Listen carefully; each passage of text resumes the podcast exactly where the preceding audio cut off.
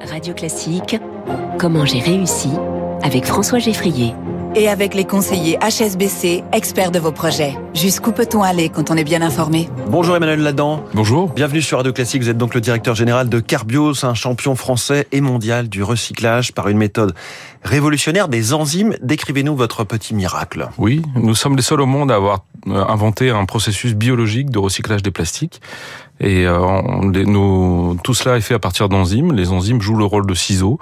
Et en fait, à partir de déchets, qu'ils soient en plastique ou en textile, en matière synthétique, euh, nos enzymes vont découper le plastique et les ramener aux composants de base du plastique pour refaire un plastique de qualité vierge euh, et de nombreuses fois, puisque c'est la particularité de notre système de recyclage, c'est qu'on peut recycler tout type de plastique. Mmh un nombre euh, très important. J'aimerais qu'on se représente un petit peu les choses. Est-ce que tout est mis dans une immense marmite euh, où ça bouillonne avec vos enzymes ou à, comment, à quoi ça ressemble C'est un peu ça. C'est une grande cuve dans laquelle on met nos déchets des déchets bouteilles, des déchets de cosmétiques, des déchets qui proviennent de l'industrie du textile. On a des grandes marques partenaires avec nous, comme L'Oréal, comme Patagonia, comme On Running. Et en fait, à partir de ces déchets, on va reproduire les composants de base du plastique qui vont être réassemblés en plastique de qualité neuve. Euh, et on peut faire ça presque à l'infini. On dit presque parce qu'on a toujours un petit peu de déperdition dans, dans, la chaîne. Ce sont ces grandes marques que vous avez citées, euh, mais aussi Nestlé, PepsiCo et, autres, qui euh, vous fournissent cette sorte de matière première euh, à recycler, ou bien vous, vous devez récupérer les déchets, les trier Pas nécessairement. Les déchets, on les récupère des, des entreprises de, de collecte, hum.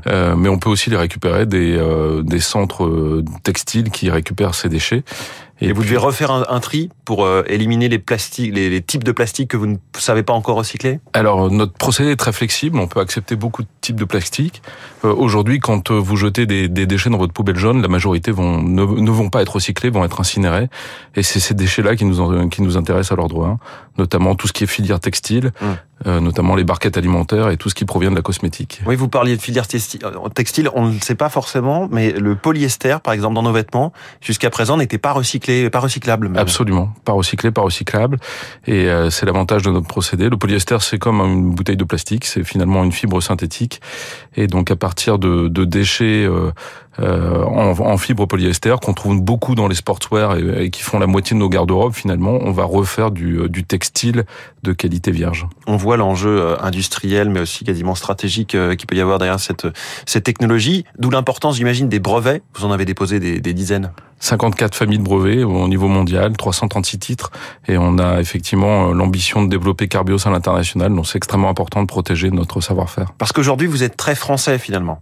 Aujourd'hui, on, on est né entre Toulouse et Clermont-Ferrand, on est en train de monter une usine à la frontière du Luxembourg, en Meurthe-et-Moselle, et donc on est très français, mais très rapidement, euh, on va se développer à l'international. On reçoit des groupes euh, d'industriels étrangers qui viennent voir notre technologie pour pouvoir investir dans cette technologie. L'idée, c'est que vous grossissiez vous-même très vite ou que vous développiez votre euh, technologie, que vous la vendiez sous licence, par exemple On va faire une usine en propre en France et puis ensuite, on, vise à licencier notre technologie le plus rapidement possible sur les marchés européens, nord-américains et puis asiatiques. Comment se fait-il que vous soyez les seuls au monde jusqu'à présent 12 ans de recherche, énormément de énormément de, de, travaux et puis euh, une idée qui était un peu disruptive au démarrage puisque de décomposer des plastiques à base d'enzymes c'était vraiment unique.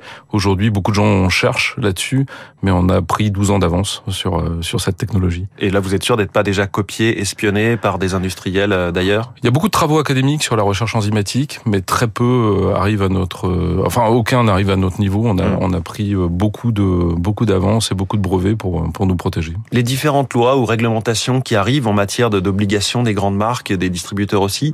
Euh, est-ce que ça vous aide quelque part? Absolument, ça va dans le bon sens. 25% d'incorporation de plastique recyclé en 2025 en Europe dans les packaging, 65% en 2040 et puis l'arrêt des usages euh, uniques du plastique. Tout ça mm. va dans le bon sens pour faire plus de recyclage.